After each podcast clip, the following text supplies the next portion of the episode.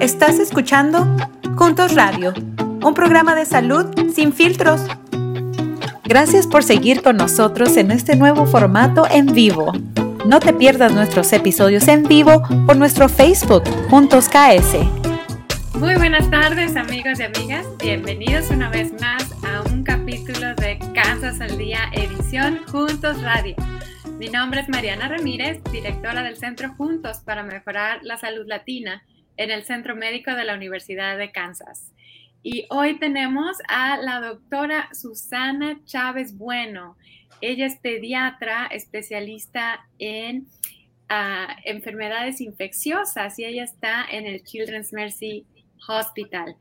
Antes de pasar de lleno con la doctora, vaya a hablarle a sus amigos, a su familia, para que vengan a escuchar el episodio y le puedan hacer preguntas a la doctora pediatra directamente. Felicidades a todas las mamás que estuvieron de manteles largos el fin de semana y el 10 de mayo también por tradición en, México y otros países y a los que ya celebraron antes el, primer eh, fin de semana o los que van a celebrar pronto. Muchas felicidades. Gracias mamás por todo el, trabajo, la pasión eh, por ser la columna de, muchas familias y, mantener a nuestra comunidad unida, sana y acompañada. Eh, un saludo especial a mi mamá, que la quiero mucho, y a mi abuelita y a todas las, mamás que nos escuchan. Eh, bueno, este mes, aparte de ser el mes de la mamá, también es el mes para hacer conciencia del asma. Y el asma es una condición y que la, gente que la padece está en mayor riesgo de padecer eh, consecuencias graves si se llega a enfermar de COVID. Entonces, bien importante vacunarse, sobre todo si hay personitas con asma a, nuestro alrededor. Y bueno, sin más ni más, bienvenida doctora Susana, nos da muchísimo gusto tenerla de vuelta en el programa. Muchas gracias por la invitación y espero que sea una plática que les sirva a muchas personas y que responda a muchas preguntas. Gracias, gracias. Y doctora, ¿nos quieres platicar, antes que empecemos en, la materia del, del, tema, ¿nos quieres platicar un poquito sobre ti? ¿Qué fue lo que te inspiró para decidir estudiar pediatría? Pues a mí siempre me pareció que, parte de ser buen médico era ayudar a que la gente desde que empezara a, su camino por la vida estuviera sana. Entonces, empezar con los niños desde los recién nacidos, inclusive desde la mujer embarazada, tratar de que esa vida nueva empezara bien y que esas, esos primeros meses y años que son tan importantes, una persona los pasara lo más sano posible es lo que se me hacía lo más importante, en mi opinión, como algo muy decisivo para ya el resto de la vida de la persona. Entonces yo quería hacer una diferencia temprano en la vida de mis pacientes y no ya cuando tienen muchas costumbres y cosas que no se pueden cambiar o ya que hay, hay cosas que pasan y no se pudieron prevenir, cuando, cuando muchas de esas oportunidades están cuando, cuando son bebés o, o niños las personas que, qué mejor manera que empezar temprano. Por ahí dicen que perro viejo ya no aprende trucos nuevos, así que qué bueno empezar a, temprana edad. Pues gracias por compartir, doctora.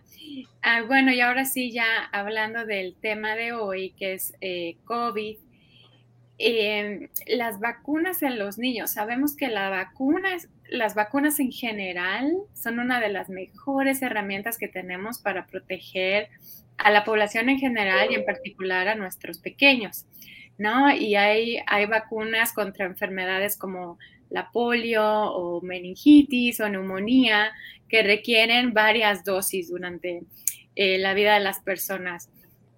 Ah, te quería preguntar, COVID no es la excepción en este, en este rubro, ¿no? También, también lleva un refuerzo. ¿Cómo, ¿Cómo, le platicas a tus pacientes por qué es importante ponerse el, el, refuerzo de la vacuna contra el COVID? Pues primero es recordar que realmente prácticamente no hay ninguna vacuna, particularmente las que damos en los niños y adolescentes, que solamente sean una dosis. La, la estrategia de tener una buena respuesta que protege contra las infecciones requiere más de una dosis de vacunas para todas las enfermedades, las que tú decías, neumonía, meningitis, infecciones que causan varicela o como le dicen aquí, chickenpox todas esas vacunas necesitan más de una dosis. Entonces, no es realmente nada raro que, para la vacuna del COVID se necesite más de una dosis. Y, esos, y esas dosis eh, que hay que repetir son para que la persona quede bien, bien protegida y no, y no solo parcialmente, para que, para que la vacuna funcione de forma óptima es importante ponerse todas esas dosis que están recomendadas, porque una no es suficiente para ninguna enfermedad. De todas estas vacunas que tenemos, una dosis no, no es suficiente. Perfecto. Ah, y eh, hemos escuchado, ¿no? Que las personas que, por ejemplo, tienen la enfermedad y a lo mejor por los siguientes tres meses eh, tienen cierta inmunidad, pero después esa inmunidad baja. Ah, y ¿Cuál es la recomendación para estas personas? Si, si no se han vacunado o ya se vacunaron, pero no se han puesto su refuerzo y, y, ya les dio COVID, porque esto es algo que nos preguntan constantemente en los eventos de vacunación, ¿no? Oiga, pero a mí ya me dio COVID, me puse mi primera, ya me dio COVID, todavía de veras necesito el refuerzo. No, sí, eso es muy importante aclarar y qué bueno que lo preguntas, porque a mí también me preguntan mucho eso y la gente todavía como que no sabe bien. Pero, pero es verdad que aunque la, la infección natural tiene cierta protección parcial, no es, no es mejor que la protección que, que provee la vacuna con todas las dosis que están recomendadas. Entonces, eh, de, hecho, la, de hecho, la vacuna se puede dar justo cuando la persona ya se recuperó de COVID. No, no tiene que esperarse necesariamente tres meses. Tres meses es lo, es lo, que, lo que se considera, bueno, que, que es razonable, pero si alguien ya está bien después de una semana, dos semanas, un mes, no tiene que esperarse los tres meses para terminar su, sus dosis que le corresponden. Y, hay algunas personas, dependiendo de qué, de qué edad tienen o de qué condiciones de salud tienen, que necesitan dos nada más o tres o cuatro dosis, depende, ¿no? Pero, pero nuevamente, nadie necesita solamente una dosis para ningún tipo de vacuna, COVID o, cualquier otra. Entonces es importante terminar, terminar las dosis que le tocan a cada quien, sin importar si le dio uno COVID o no, para estar realmente bien protegido. Muchas gracias por aclarar eso. entonces, en cuanto la persona ya no tiene síntomas, ya se recuperó, puede ponerse su refuerzo, no tiene que esperar más tiempo, ¿no? Sí. Y otra cosa importante que hay que recordar es que también hay recomendaciones del tiempo entre una y otra dosis y a, veces la gente está tarde. A veces ya se le pasó porque dice, no, pues que entre una dosis u otra son tres semanas o son ocho semanas. Eh, cada caso es, es eh, relativamente diferente, pero, pero a veces dicen, no, a mí ya se me pasó, a mí me tocaba hace un mes y ya no me la puse, pues ya mejor no me la pongo. Eso no es cierto. No pasa nada si, si les tocaba, se les pasó por cualquier cosa, se les hizo tarde o perdieron la cita, pueden regresar en cualquier momento a terminar ese, ese número de dosis que les hacen falta. Gracias, gracias por aclarar eso. Bien importante. Ah, doctora, y también hablabas de, de algo que constantemente nos preguntan también con algunas vacunas que fueron de dos dosis y luego el, primer refuerzo y luego un refuerzo adicional. Ah, ¿Nos puedes platicar un poquito sobre quién es elegible para qué refuerzo? Sobre todo pensando en los niños, ¿no? En los niños mayores de 12 años que son quienes califican para el refuerzo. Exacto, eso, también, eso es muy importante, que, que aunque los niños de 5 a 11 años no necesitan un refuerzo todavía, no está recomendado que reciban su refuerzo. Eso no quiere decir que, necesiten sus, que, que no necesiten sus vacunas de, de, de, COVID. Tienen que, tienen que ponerse sus dos dosis también y aunque no les toque el refuerzo, eh, tienen que de todas formas tener esas primeras dosis. Pero bueno, Eso nada más para aclarar, porque la gente como que, como que no, no se acuerda que, que las vacunas están indicadas para los niños que tienen de 5 a 11 años también. Eh, y en cuanto a los refuerzos, ya para los que son un poquito más grandes, los niños entre 12 a 17 años, se recomienda que tengan sus dos dosis primeras, que son, que son las básicas, lo que se llama las series primarias, y después de cinco meses de la, de la segunda dosis primaria, entonces que se pongan el refuerzo. Eso es importante para los niños de 12 a 17 años. Y y bueno, es, es, prácticamente, es prácticamente lo mismo también para el refuerzo de los, de los adultos, por lo menos cinco meses después de la segunda dosis.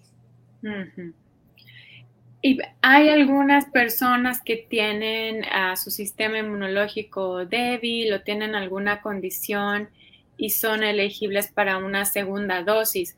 ¿Cuánto tiempo? Dosis de refuerzo, una segunda dosis de refuerzo. ¿Cuánto tiempo hay que esperar para esta segunda dosis y cuáles son algunos ejemplos de personas que podrían calificar para esta?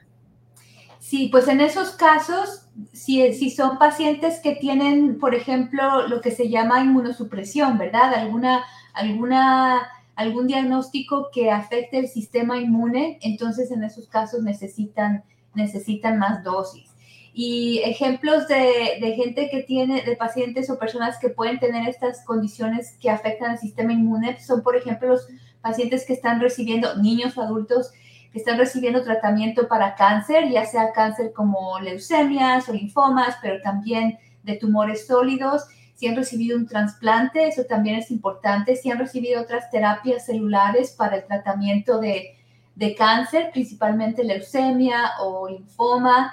Y luego también hay niños o adultos también que nacen con inmunodeficiencias, diferentes diagnósticos con los que nacen y que se diagnostican y, y los doctores les dicen, usted no tiene un muy buen sistema inmune, ellos también necesitan vacunas extras de, de COVID. Obviamente si tienen HIV, particularmente si no está bien controlado con medicinas o VIH en español, virus de inmunodeficiencia adquirida, es otro, es otro diagnóstico que, que, requiere evaluar la necesidad de más, de más dosis. Pero algo que es más común es que la gente esté recibiendo esteroides, por ejemplo, dosis como de medicinas como la prednisona o la metilprednisolona, por ejemplo, porque tienen asma, como decía, ¿no? Hay gente que tiene asma y tiene que estar recibiendo esteroides todos los días, todos los días, por más de dos semanas o a veces un mes o más tiempo. Dependiendo de la dosis, tienen que preguntarle a su doctor porque también pudieran necesitar dosis extras, dosis extras de la vacuna. Muchas gracias. Y creo que eso es clave, ¿verdad? Preguntarle al doctor si, si todavía tiene duda después de estos ejemplos, pregúntele a su doctor, es la mejor ah, persona que le puede guiar, ah, como la doctora Susana. Y doctora, otra pregunta que nos hacen en, los eventos es, mi hijo tiene 11, pero ya el próximo mes cumple los 12. ¿Le pueden poner la vacuna de los 12? O, híjole, le pusieron la vacuna de los 11 y ya le toca el refuerzo, pero ya cumplió 12. Entonces, ¿qué, qué, eh, qué pasa en esos casos? ¿Qué, ¿Cuál es la, la, vacuna que se le pone a los niños? Sí, es importante que sigan, que sigan las recomendaciones en cuanto al tiempo entre las dosis. Y si hay un cumpleaños a la mitad de, de, de la secuencia, no importa. Eh, eh, lo único que pasa es que si ya cumplieron los 12 y ya les toca otra dosis, entonces esa dosis va a ser con, el, con la cantidad de la vacuna adecuada que corresponde a esa edad, porque la vacuna de los niños que tienen 5 a 11 años es, es, tiene una dosis más pequeña y conforme van creciendo necesitan una dosis más grande. Entonces, ya que llegan a esa edad, a los 12 años, simplemente para las vacunas que les faltan, se, se les pone la, la dosis de esa, de esa edad.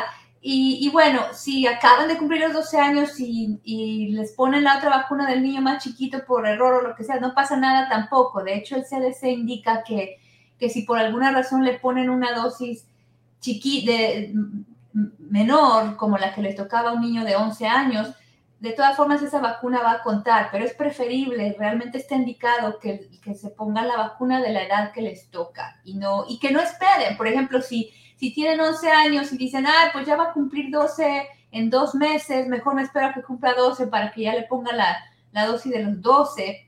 no se esperen, es mejor ponérsela de una vez y ya cuando le toque la siguiente dosis, si ya tiene 12 años, pues le ponen la, de la edad que le corresponde y no pasa nada. esas son las indicaciones. Gracias. Entonces está fácil, en verdad. Hay que seguir la edad. No importa si son unos días ah, que falta, la que le toca la edad es la que, la que necesita ponerse y no esperar, ¿no? Porque si en dos, dos meses cumple los 12 años, pero se puede enfermar en esos dos meses, como para qué correr el riesgo, ¿no? Ponerle de una vez y ya cuando los cumpla le tocará el refuerzo de, esa edad. Muchas gracias. Sí, y ojalá que mucha gente esté oyendo esto justo ahorita que, las, que las, los casos de COVID están aumentando en el país, como que tuvimos unos meses, uno o dos meses en que los casos bajaron, todo el mundo estaba confiado, ya se quitaron todas las máscaras, ya están haciendo toda la vida como si nada pero la realidad es que estamos viendo más y más casos en, el país y los niños, aunque no se enferman tanto, yo los veo. En, en, enero tuvimos muchos casos muy difíciles de niños muy enfermos en el hospital. Y entonces ahora que estamos viendo los casos subir otra vez en el país, realmente yo no quiero que volvamos a estar en ese mismo lugar. Y si las personas ahorita tienen, tienen la duda de que si se ponen o no, le ponen la vacuna a los niños o no, por favor póngansela, porque es la, es la mejor forma de prevenir que, que, haya otra vez esta, esta ola de casos tan fuerte que tuvimos a principios de año.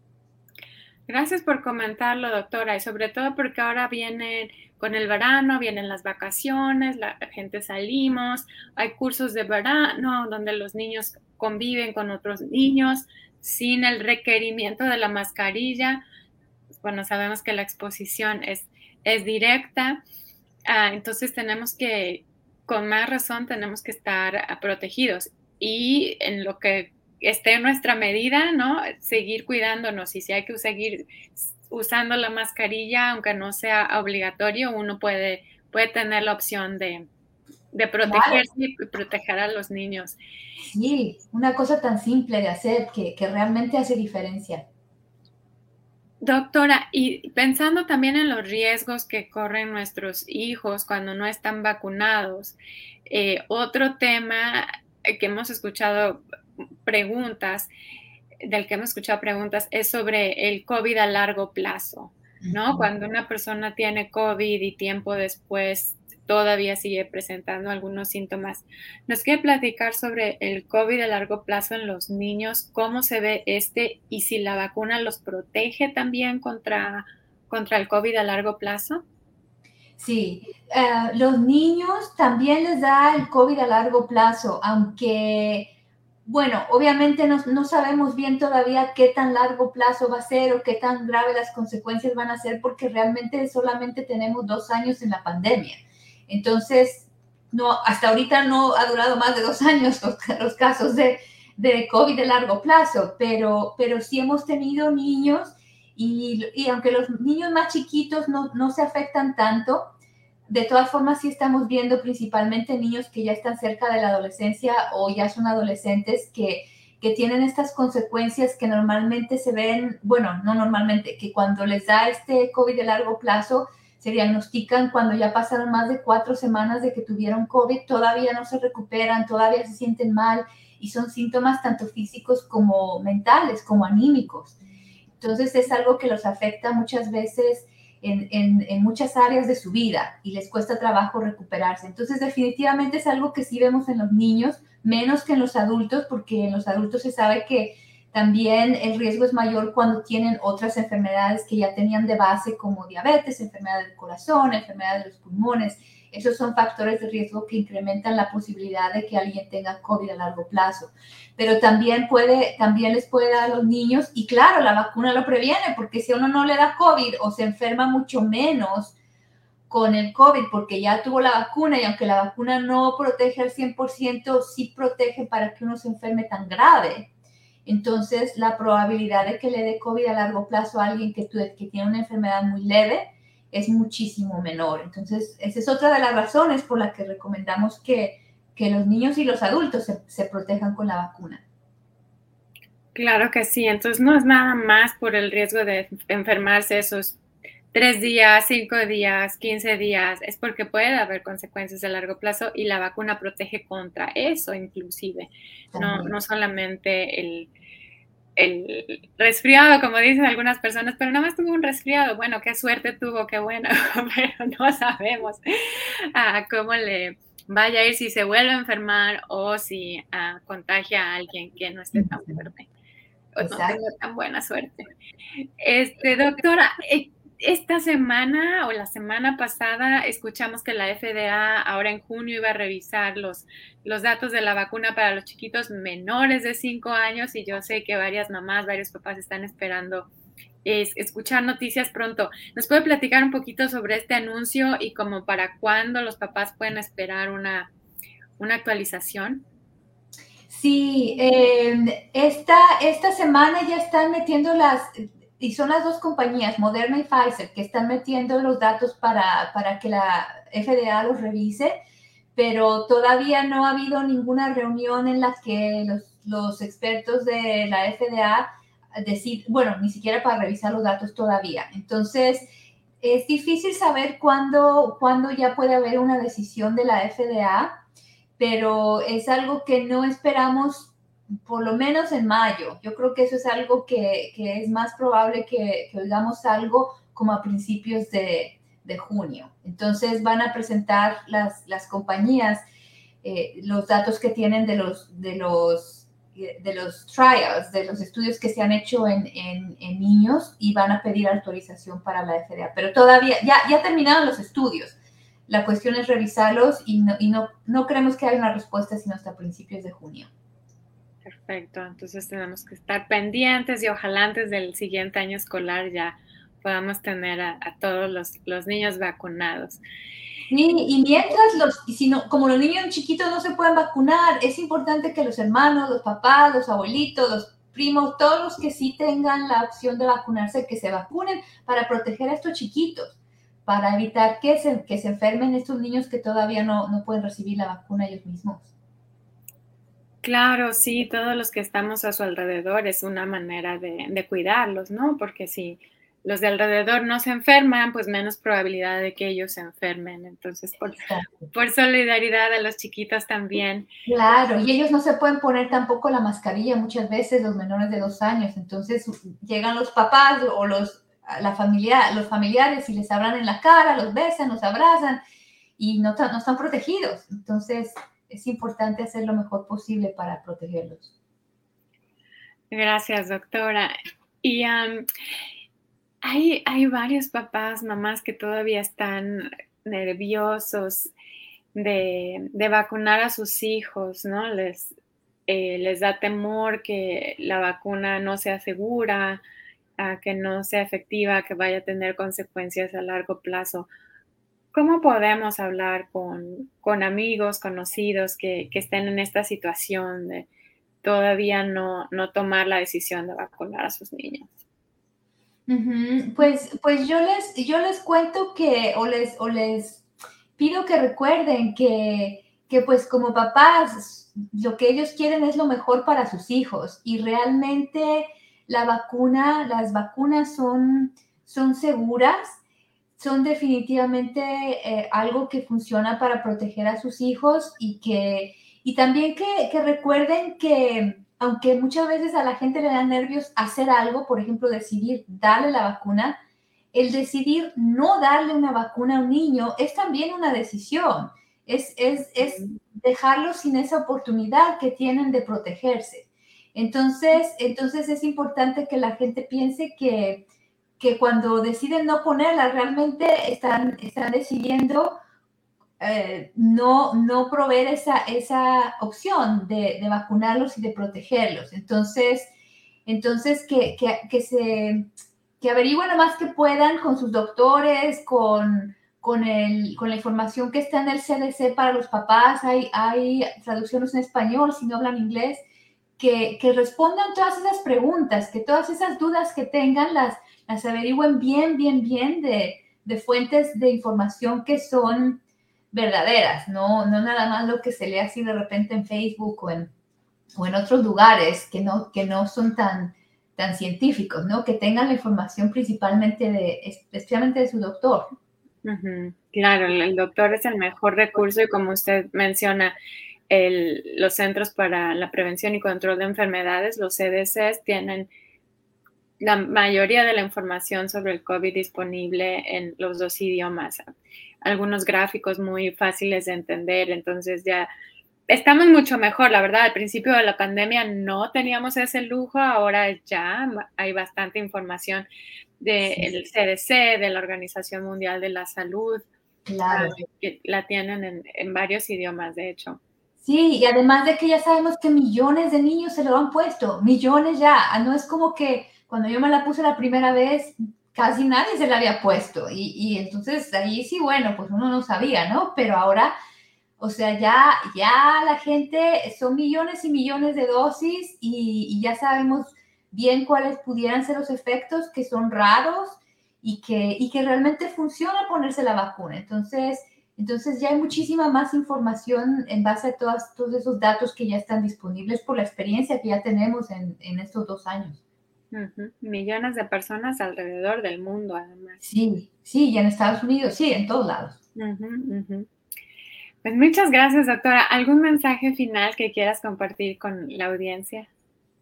Nada, que, que se cuiden mucho, que, que, hagan lo posible para, para estar sanos. Es, es, posible disfrutar la vida casi ya como era antes y simplemente eh, la vacuna del, del COVID es otra vacuna, así como hay muchas otras y, ya, simplemente es parte de, de, cuidarse uno mismo, cuidar a sus hijos y seguir la vida como, como lo mejor que podamos.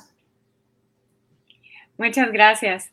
Bueno amigos, amigas, muchas gracias por acompañarnos. El próximo episodio vamos a seguir con este mes de concientización contra sobre el, el, asma y vamos a tener al doctor neumólogo Mario Castro del Centro Médico de la Universidad de Kansas y él nos va a estar hablando precisamente sobre esta condición. Los invitamos para que nos acompañen y uh, recuerden eh, los episodios pasados están disponibles en las redes sociales de Juntos, Juntos KS, en Facebook y también en YouTube y también en el Facebook de la Comisión de Asuntos Hispanos y Latinoamericanos de Kansas.